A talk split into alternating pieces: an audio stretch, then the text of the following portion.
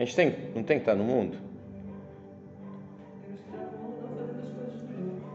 Então. As coisas más do mundo. Pois é. O que, que a gente. Quando a gente. Olha que legal essas perguntas que eu vou fazer. Quando a gente vem para um louvor, o que, que você quer sentir? Não precisa falar, só responde para você. Quando você ouve uma pregação, o que, que você quer sentir? Quando você vai para um retiro, o que, que você quer sentir? Falando de sensações, né? Quais são os sentidos que nós temos que geram ao nosso corpo percepção? Visão, audição, olfato, paladar e tato. É através desses cinco sentidos que nós, digamos assim, geramos uma emoção, né? Por exemplo, um, um sabor agradável te gera uma emoção agradável, sim ou não? Um sabor desagradável te gera uma sensação desagradável. Você vê algo bonito, algo belo, algo que te é, é agradável aos olhos, te gera uma sensação boa. Sabe o que, que acontece? É, no meio gospel, veja, eu não estou falando no meio cristológico, estou falando no meio gospel, que é diferente do meio cristológico, de quem vive a vida de Cristo na realidade. É, as pessoas vivem de evento em evento, não é isso? Olha como está inculcado o negócio para vocês. E o cristão viverá de glória em. Alguns sabem responder. Mas o que quer dizer isso? Onde está escrito isso? Nós viveremos de glória em glória. Mas o que quer dizer de glória em glória? O que, que o cristão tem que buscar? O que, que Deus espera que eu e você busquemos? Perguntas legais de serem respondidas, né? São perguntas que deveriam tomar uma parcela do nosso tempo. Só que quantas vezes por dia, ou por semana, ou por mês, ou por ano, você se predispõe ou se propõe a encontrar essas respostas? Ou você vai atrás de cultos onde o culto te epidermicamente fale contigo. Porque, por exemplo, nossa, senti o Espírito Santo, senti a presença de Deus, nossa, arrepiou, nossa, senti o calor. Não estou dizendo que isso não é ruim, isso é bom, isso é ótimo. Isso é maravilhoso, muito bom. Por exemplo, nós temos uma. Eu, quando leio essa passagem, quando Moisés então está no monte por 40 dias, a segunda vez que ele está lá buscando a tábua, quando ele desce o povo olha para o semblante dele e vê ele brilhando. Você tem noção do que é a pele brilhar, o rosto brilhar? E Moisés não se ligava nisso, ele não nem se preocupou com isso, porque ele ficou 40 dias com Deus escrevendo as leis. Moisés era um legislador, né? um cargo importantíssimo, né? o único legislador, tirando Jesus, que é mencionado na Bíblia. Então, quando ele desce dessa, desse encontro com Deus, ele estava resplandecente. Tem noção disso? O povo, quando vê ele, vê brilhando e no primeiro momento teme, tem medo. Porque é algo exterior, é algo perceptível e é algo que não faz parte do natural. Né? Ninguém brilha. Alguém brilha? Ninguém brilha, né? Por exemplo, seus olhos, o seu rosto, a sua pele não brilha, não emana luz. E de Moisés emanava. Só que, como tudo que é exterior, desvanece, perde a potência, sabe? Perde a força. E Moisés tinha que voltar para o Santo do Santo voltar para perto de Deus para tomar uma carga de novo, para trocar o refil e assim poder se manter, então, digamos assim, não contaminado. Sabe, a busca do nosso culto de hoje é uma busca onde nós podemos, dentro do Pai Nosso, começar a fazer uma diferenciação de dois caminhos distintos que você pode percorrer. Por que, que eu falo que são distintos? Porque se você buscar apenas um deles, eu acho que ele é incompleto, então é errado. Se você buscar apenas, por exemplo, o caminho onde você viva eventos gospel, eventos que te fazem se arrepiar, eventos que te fazem chorar, eventos que te fazem rodopiar, esses eventos não são ruins, são bons. Só que ele é exterior. Você precisa de uma carga exterior para essa carga exterior te movimentar, tá claro isso? Só que quando, e eu já preguei sobre isso, que se nós que temos uma aliança com Cristo buscarmos apenas este mundo, somos os mais miseráveis de todos. Se nós buscamos apenas esta vida, ou seja, aquilo que é passageiro, aquilo que é exterior, somos os mais pequenininhos de todos. Então vamos abrir o livro lá em 2 Coríntios, a carta de Paulo a 2 Coríntios, a gente vai ler o capítulo 3.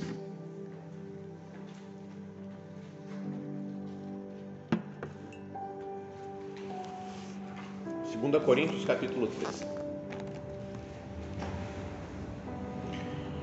Começamos porventura outra vez a recomendar-nos a nós mesmos?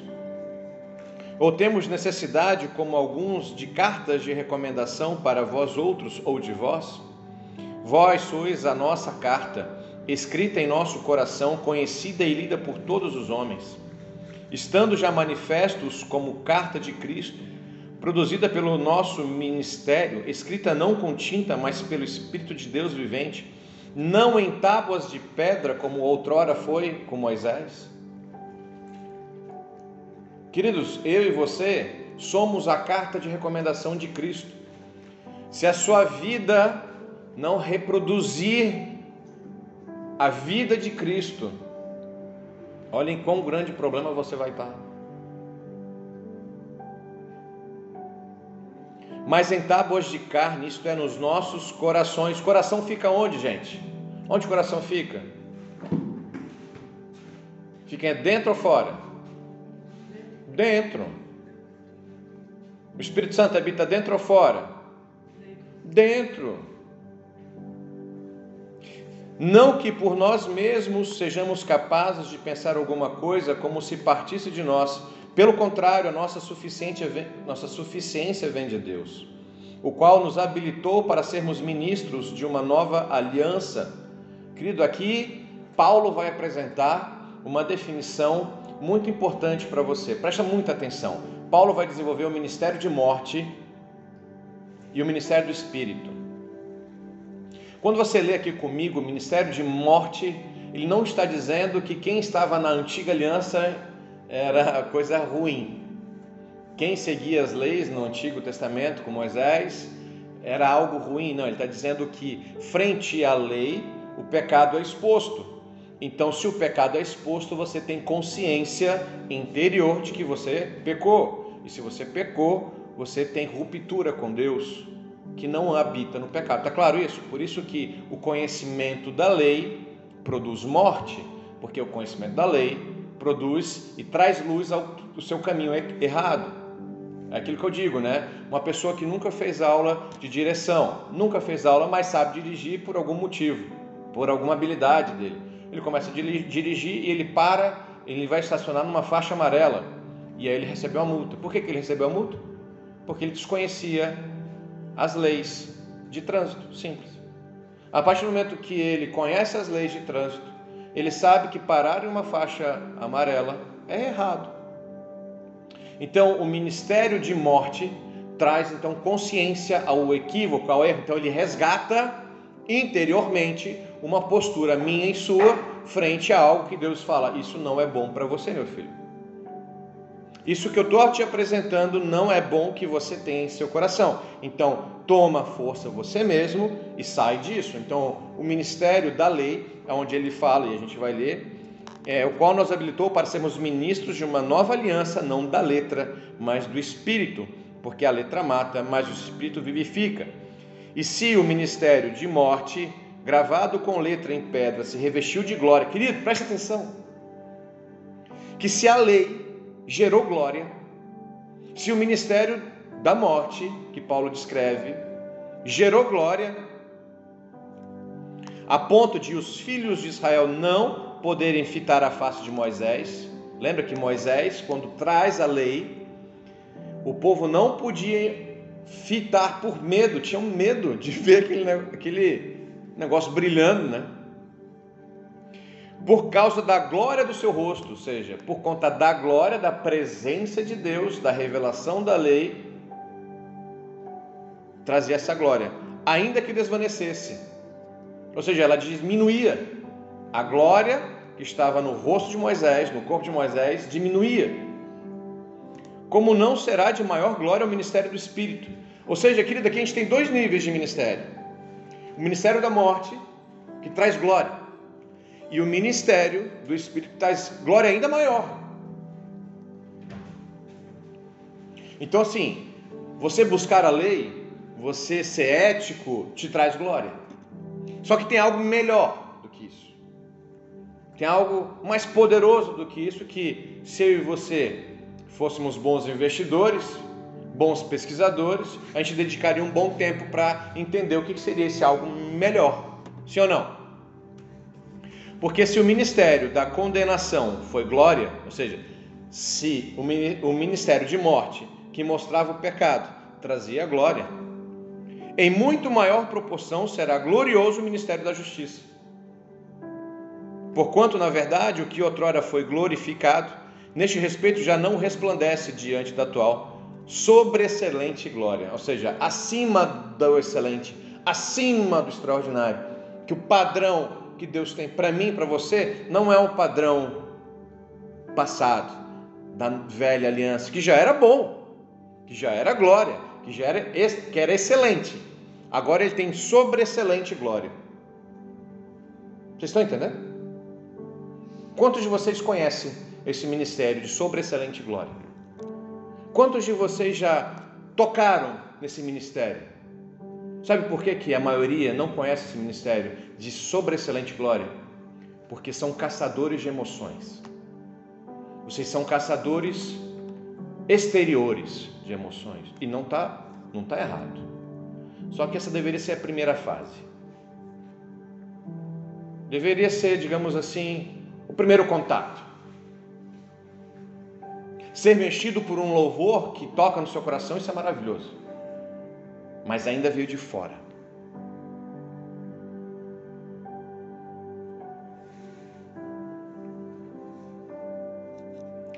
Seguindo, tendo pois tal esperança, servimos-nos de muita ousadia no falar, e não somos como Moisés, que punha véu sobre a face, para que os filhos de Israel não atentassem na terminação do que se desvanecia. Mas os sentidos deles se embotaram, ou seja, os sentidos se embotaram. Pois até o dia de hoje, olha só querido, até o dia de hoje, quando fazem a leitura da antiga aliança, o mesmo véu permanece, mas não lhe sendo revelado que em Cristo é removido. Cristo, quando você aceita Cristo, quando você entende quem tu é com Cristo, os seus olhos não mais embotados estão. O véu que outrora estava, não está mais em Cristo. Amém? Cristo tem algo extraordinário, sobre excelente glória para mim e para você. Mas até hoje, quando é lido Moisés, o véu está posto sobre o coração deles. Querido, o coração está onde? Dentro. Ora, se o Senhor é o Espírito, e onde está o Espírito do Senhor, aí há liberdade. E todos nós, com o rosto desvendados, contemplando como por espelho a glória do Senhor, somos transformados de glória em glória na Sua própria imagem, como pelo Senhor, o Espírito. Querido, quando eu digo que o Espírito do Senhor está em mim, eu não estou dizendo que Ele quer fazer morada em mim e ficar em mim.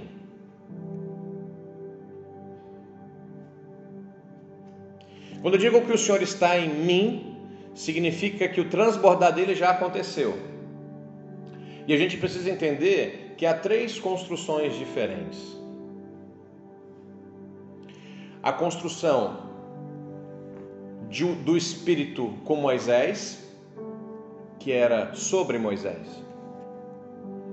O Espírito de Deus estava sobre Moisés, revestia o corpo de Moisés, iluminava o corpo de Moisés o Espírito estava sobre Elias quando Elias operava os milagres, estava sobre Eliseu quando ele operava os milagres, estava sobre um monte de ícones da palavra do Senhor.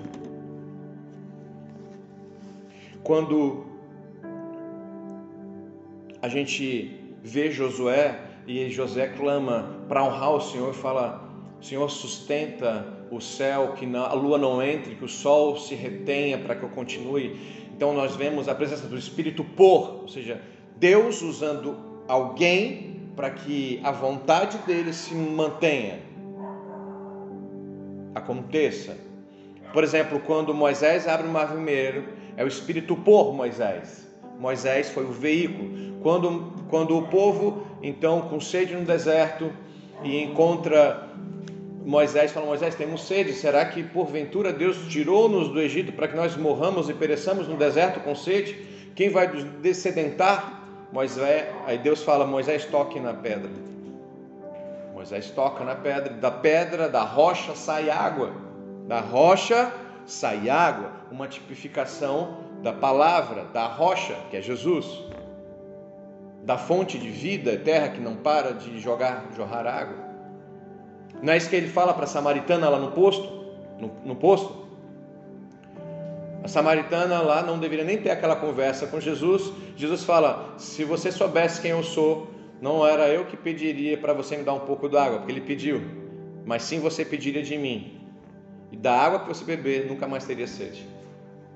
Ele é a fonte eterna que jorra água viva.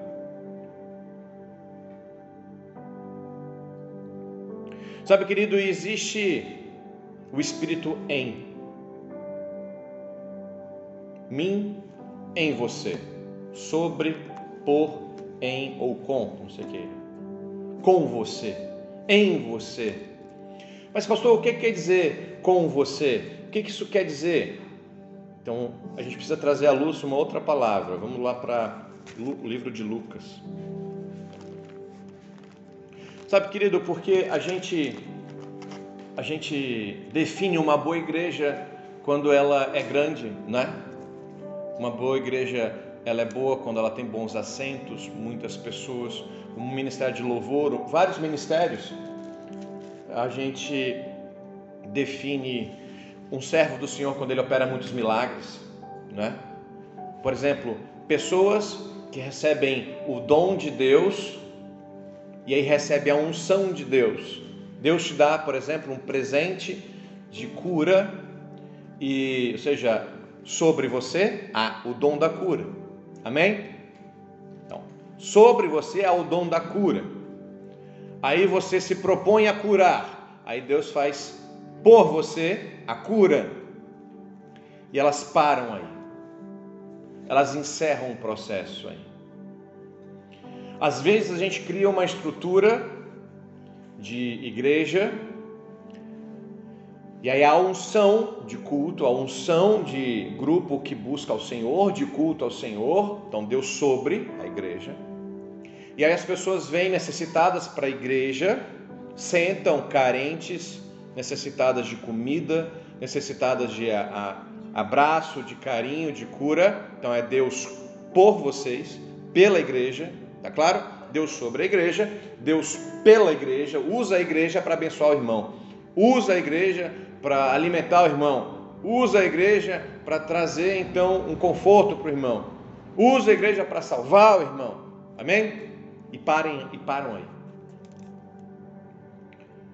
Tem uma terceira fase, que para mim hoje em dia é a mais importante de todas, e com ela eu me debruço constantemente para ganhar um pouquinho a mais, subir um degrau a mais, porque é de glória em glória, né?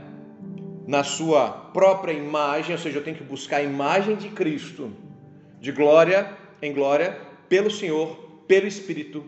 Então é de dentro para fora.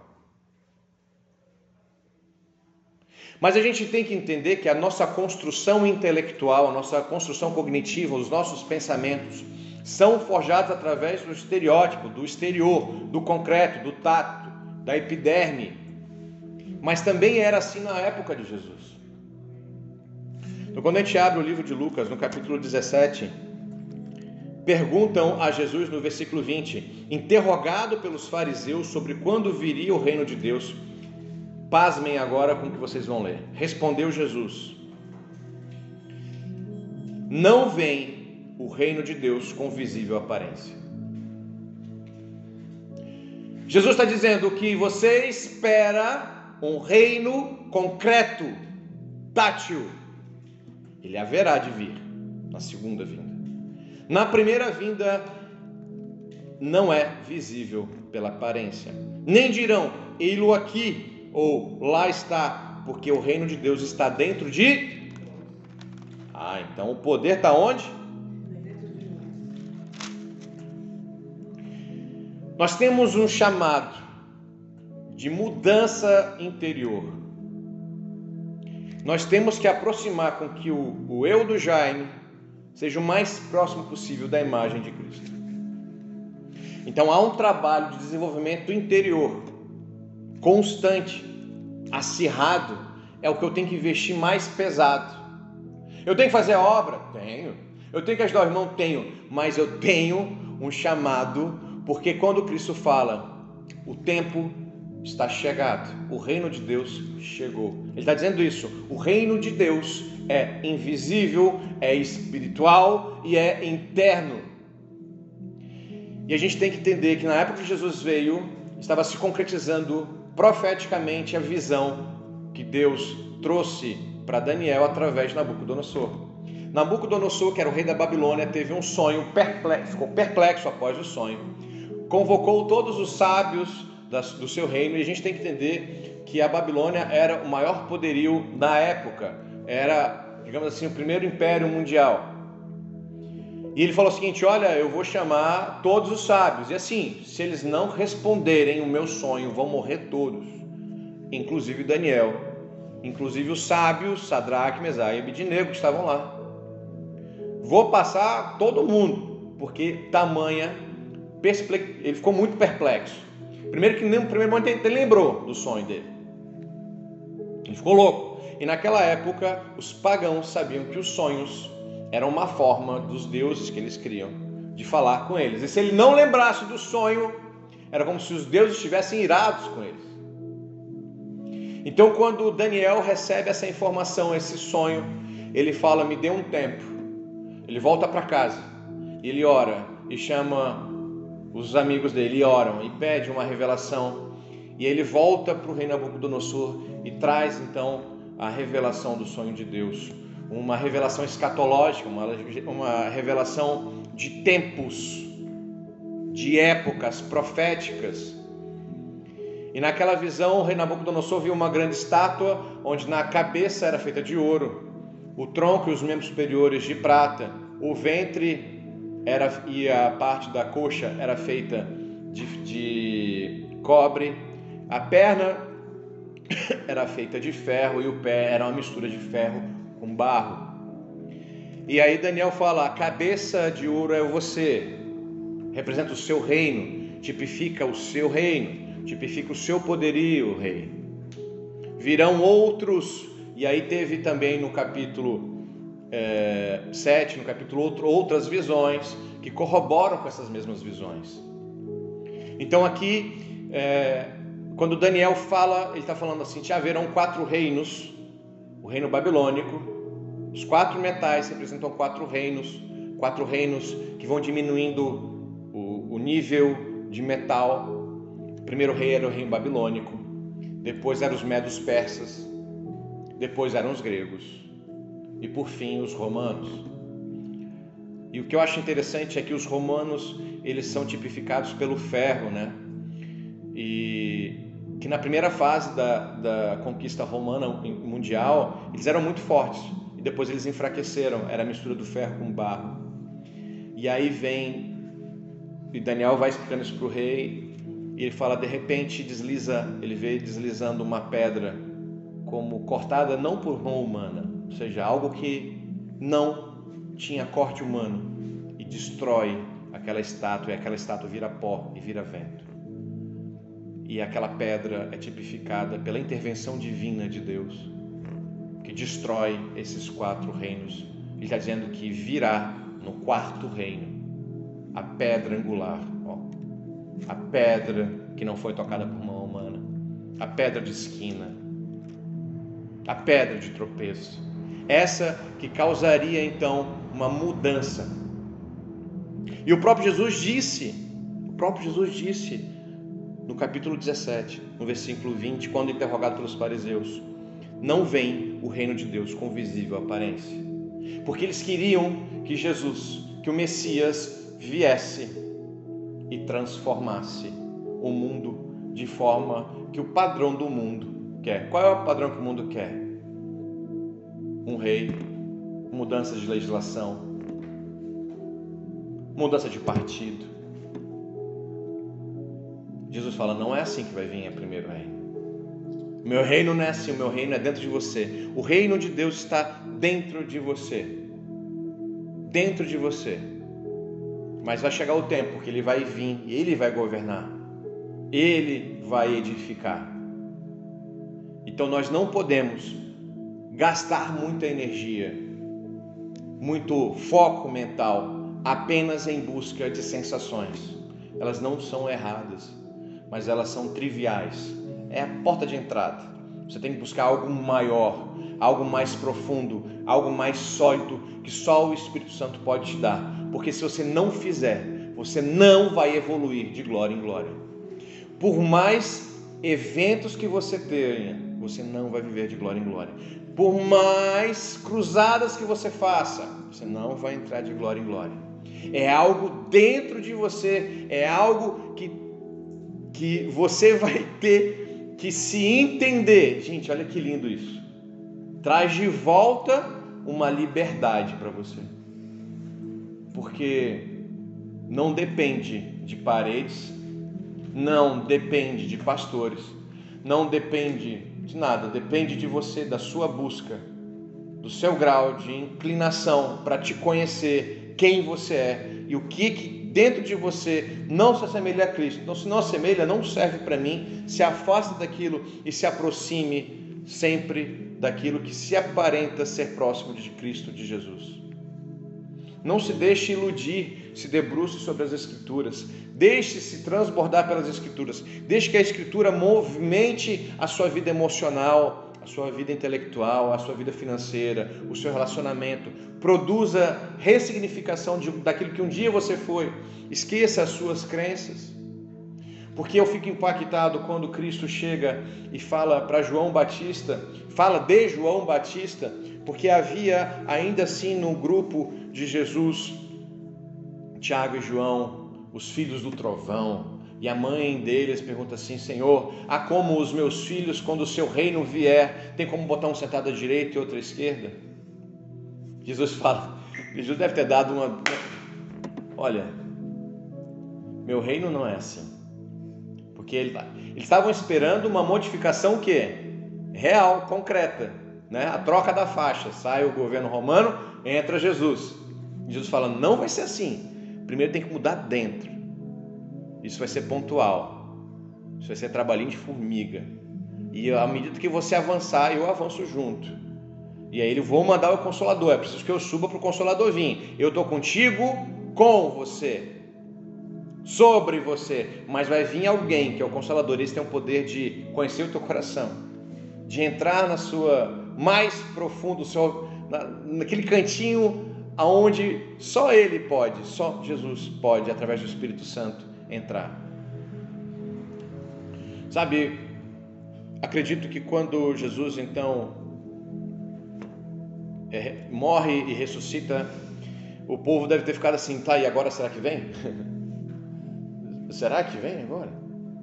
Porque havia uma expectativa ainda de um reino como o babilônico, um reino como os medos, os persas, o reino grego, o reino romano. Você tem que entender que essa era a visão da época.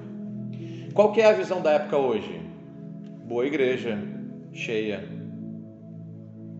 louvor cheio, louvor afinado. E é, ou seja, é como se a gente viesse pegando o mesmo enredo. No culto passado, nós pregamos sobre o livro de Ruth. E o livro de Ruth fala de uma época que eles viviam ainda na época de juízes. E a época dos juízes eu falei sobre tríplice, o tríplice erro, né? Que era o primeiro erro, apostasia, se apostatar da fé.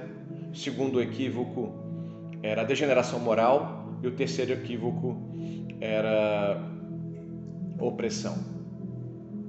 Tudo isso é exterior. Quando o povo estava pronto, quando o povo estiver pronto, Jesus virá. Não adianta ter igreja se não tiver o povo pronto. Não adianta, não adianta ter batismo se o povo não estiver pronto.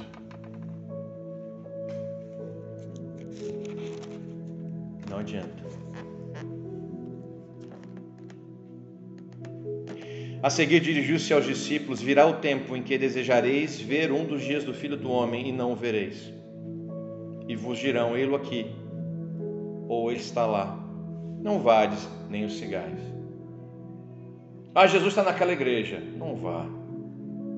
Jesus está naquele evento. Não siga. Vá se você estiver cheio. Porque assim como o relâmpago fuzilando brilha, brilha de uma a outra extremidade no céu, assim será o dia onde o Filho do Homem, mas importa que primeiro ele padeça muitas coisas e seja rejeitado por essa geração. A rejeição é aqui dentro, querido. Assim como foi nos dias de Noé, será também nos dias do Filho do Homem. Comiam, bebiam, casavam, davam-se em casamento, até o dia em que Noé entrou na arca e veio o dilúvio e destruiu a todos. Querido, apostasia, apostasia, degeneração moral, opressão. O mesmo aconteceu nos dias de Ló. Comiam, bebiam, compravam, vendiam, plantavam, edificavam, edificavam. Quer dizer, pastor, que isso aqui é ruim? Não, isso não é ruim. Você comer não é ruim, você beber não é ruim, você casar não é ruim, você plantar não é ruim, você vender não é ruim, desde que seja o espírito do teu motor, teu aquilo que produz a sua movimentação. Mas no dia em que Ló saiu de Sodoma, choveu do céu fogo, enxofre e destruiu a todos. Assim será no dia em que o Filho do Homem se manifestar. Naquele dia, quem estiver no erado e tiver os seus bens em casa, não desça para tirá-los ou seja, não se apega, não se apegue, tenha, mas não se apegue. Faça, mas não exija. E de igual modo, quem estiver no campo não volte para trás. Sabe por quê, querido? Ele está falando de pessoas que foram transformadas interiormente, pessoas que foram empoderadas interiormente, e eles sabem que nós não fomos feitos para este mundo apenas. Este mundo é o nosso laboratório, é aqui a nossa oportunidade de errar e de arrumar de evoluir de glória em glória, em aparência, ao varão pleno e perfeito que é Cristo Jesus. Amém? Então eu vou ter, eu vou trocar de carro, eu vou melhorar minha casa, eu vou viajar, vai, mas se Jesus vier, não lamente, não ficar a minha casa, os meus bens. Eu sei que vocês vão fazer uma boa escolha na semana que vem na votação. Vocês vão fazer a melhor escolha, escolha alinhadas com a palavra de Deus. Mas, querido, independente do resultado. A sua confiança está em Cristo. Amém? Então, tranquiliza. Eu sei que tem pessoas que estão nervosas. Não, não fica nervoso. Não fica ansioso. Faça o seu melhor. O seu melhor é você. Querido, o seu melhor é você. Sabe, se você for uma pessoa leal, reta, as pessoas que são leais e retas vão te copiar. Mas você só vai ser leal e reto porque você vai resplandecer um agente interno que está dentro de você. Se você não tiver esse agente interno dentro de você, você simplesmente vai tentar convencer a pessoa pela fala, que é uma falácia e é uma mentira. Agora, se você de fato vive aquilo, se você vibra aquilo, querido, ninguém vai te corromper. Não interessa. Ninguém vai te ameaçar, porque você está e é uma nova pessoa, uma pessoa boa, interior. Isso vai extravasar para o exterior e depois vai se derramar à sua volta. E aí ele segue, né? Se lembra da mulher de Jó, de Ló. Quem quiser preservar a sua vida, perdê-la. E quem a perder, de fato, a salvará. Mas que estranho, então quer dizer que eu tenho que morrer em nome de Jesus? Estava falando com a pastora esses dias, né, que a gente fica assim, nossa, será que se um dia alguém botar uma arma na cabeça assim, ó, ou você renega Jesus, ou você morre. Já, já se perguntaram isso? Porque é muito bom ser evangélico no Brasil, porque a gente não é morto, né? Você, você pode dizer que você é evangélico no censo do IBGE, você pode dizer que você é evangélico em qualquer cadastro de crediário, você não é preso. Mas tem locais que você falar, que você falar que você segue a Cristo, você é morto. Se você disser que você segue a Cristo lá no Talibã, você é morto, sua família é morta. E será que de fato você diria que você não é? E aí eu tranquilizei a pastora e falei: olha, de fato, eu já pensei sobre isso.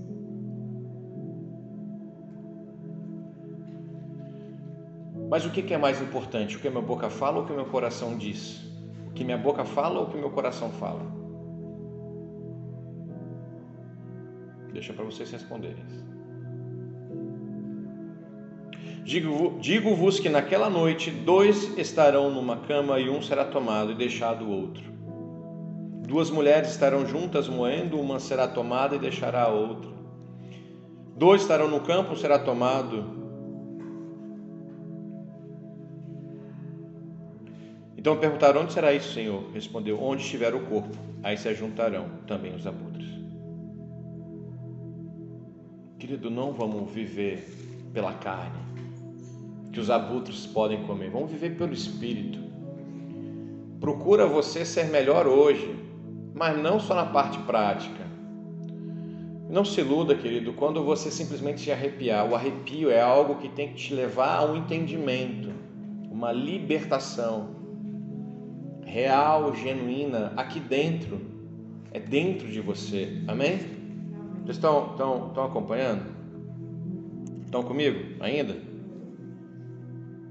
Sabe, tem uma outra parte onde as pessoas vão chegar Senhor Jesus, em seu nome eu curei, em seu nome eu expulsei, e aí Jesus vai falar, eu não te conheço. Eu tenho muito medo dessa passagem. Em teu nome eu preguei, em teu nome eu curei, em teu nome eu expulsei demônio, e aí eu vou falando, ah, isso aí, né? Pastor normalmente está junto, faz isso aí, líder mais antigo já faz. E Jesus fala, não te conheço. Porque quando eu tive frio, não me deixe vestir, quando tive fome, não me deixe comer. Ah, então a gente tem que fazer caridade, só boas obras. E aí eu fiquei pensando sobre isso um bom tempo. E eu falei, será que se eu fizer, mesmo sem compreender, será que se eu fizer as ofertas e cuidar, mesmo sem querer, eu vou ser reconhecido por Jesus? Porque se em nome dele eu expulso demônio, que já é um negócio high level, né? Quem já viu possessão demoníaca e expulsão demoníaca sabe que em nome de Jesus, o nome do Senhor Jesus é que produz o efeito. Pessoas que estão né, totalmente embaladas pelas drogas, quando conhecem Jesus, são novas pessoas. Ou seja, a salvação, né? É levada a salvação. Pregação, já vi pregação, eu já preguei uma hora e vi que poucas pessoas foram sensibilizadas. Eu já preguei cinco minutos e a pessoa aceitou Jesus. Impressionante. Eu já tive a oportunidade de, num evento é, evangélico, ajudar um cara a interceder, a, a, a, curar em nome de Jesus, e o cara que não tinha globo ocular viu. Gente, o negócio. Eu achei que era mentira, mas eu vi. A pergunta é: será que de fato houve modificação interna minha suficiente para ser aprovado por Cristo? Porque o nosso corpo é feito como barro. O que importa é o interior. E olha como a gente dá muito pouca atenção ao interior. Gente dá muito. Pastor, então quer dizer que eu tenho que ficar relaxado com o meu corpo? Não. Tenho que ficar relaxado com o meu visual? Não, não tem nada a ver. Quando eu falo corpo, eu estou falando exterior. Eu estou falando com a sua busca exterior. Ah, eu vou atrás só de evento. Não, você tem que ir em local onde você é alinhado com a palavra. Alinhado, a palavra, não doutrina, a palavra. O evento que você está alinhado com a palavra, dê glória a Deus, se manifeste e receba a unção, mas modifique algo na sua vida. A cada encontro de culto, de célula, você tem que ser mudado, transformado de glória ou seja, você recebe algo da palavra, que é glória, que é poder, que é libertação, e em um outro encontro que você também é exposto a um outro nível de entendimento de Deus, que numa outra glória você é aperfeiçoado, e é de glória em glória que você é aperfeiçoado, é de tribulação vencida através do empoderamento da palavra, glória, você é levado à sobreexcelente glória, vinda do Espírito na transformação interior, não exterior. Você pode ir para um evento, como eu já fui em vários eventos grandes, não ser transformado interiormente e cometer seguidamente pecados que eu deveria ter abandonado, abolido. Quem já teve essa experiência? De estar num evento, gente, eu já fui para evento e entrei no carro e briguei com minha família. Tem como isso? Da glória a Deus levantar e pular e pipocar e sentir e chegar no carro e brigar porque bobeira. Houve transformação genuína.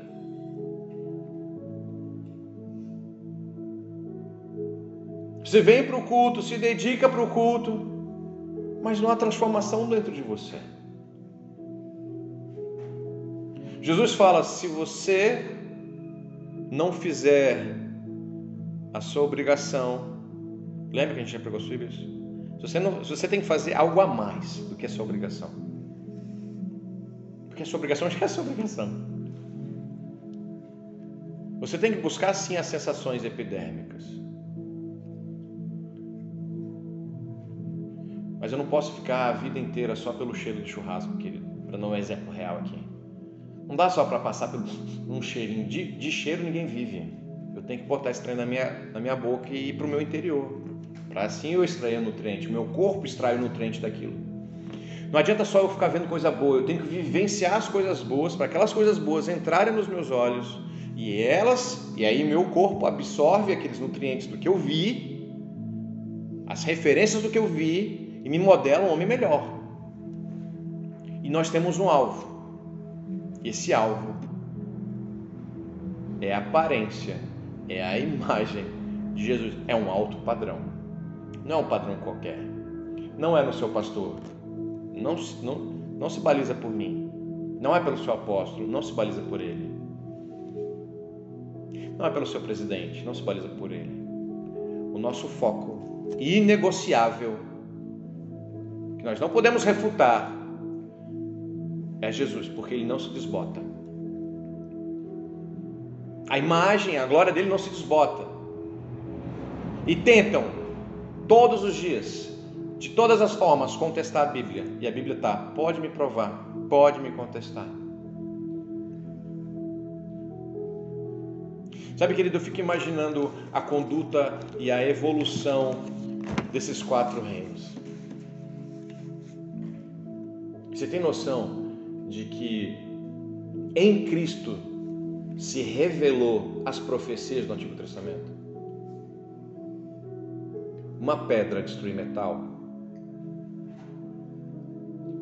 O amor destruiu olho por olho, a lei de Italião. Jesus ele destrói uma mentalidade. A mentalidade na época era assim: o meu reino tem que ser o reino físico. Ele fala: não, o meu reino é o reino espiritual, interior porque o reino de Deus está dentro de você. Aí perguntam para Jesus: Jesus, quem é esse Batista? Quem é esse João Batista? E aí Jesus fala o seguinte: dentre os filhos nascidos de mulher, não há outro igual João Batista. E eu fiquei doido, eu falei assim: eu não li direito a Bíblia realmente não li porque na minha cabeça Moisés desce resplandecente, Davi fez o que fez, Josué para a lua, para a entrada da lua, para o sol.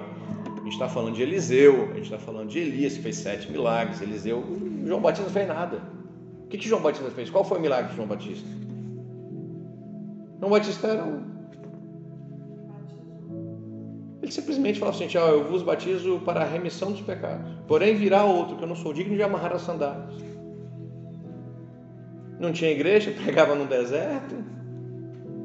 Ele pregava a transformação interior.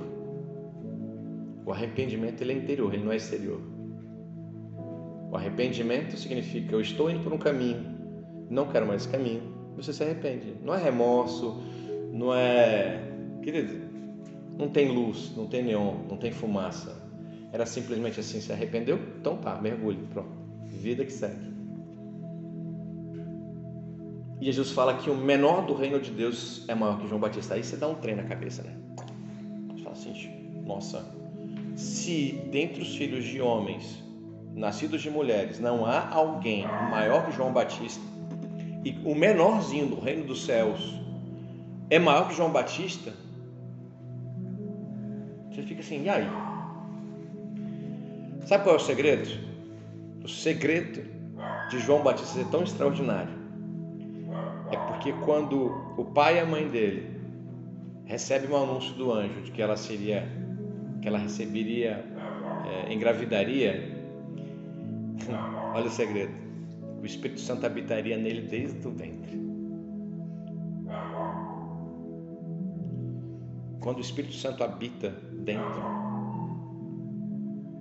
tudo muda. A transformação genuína. Ah, eu digo que eu sou cristão. Tá, o Espírito Santo habita em ti? Tem mudança genuína? E se o Espírito Santo te falar, olha, a partir de. Eu estou falando de pessoas que estão querendo aprender de Jesus, querendo aprender de Deus.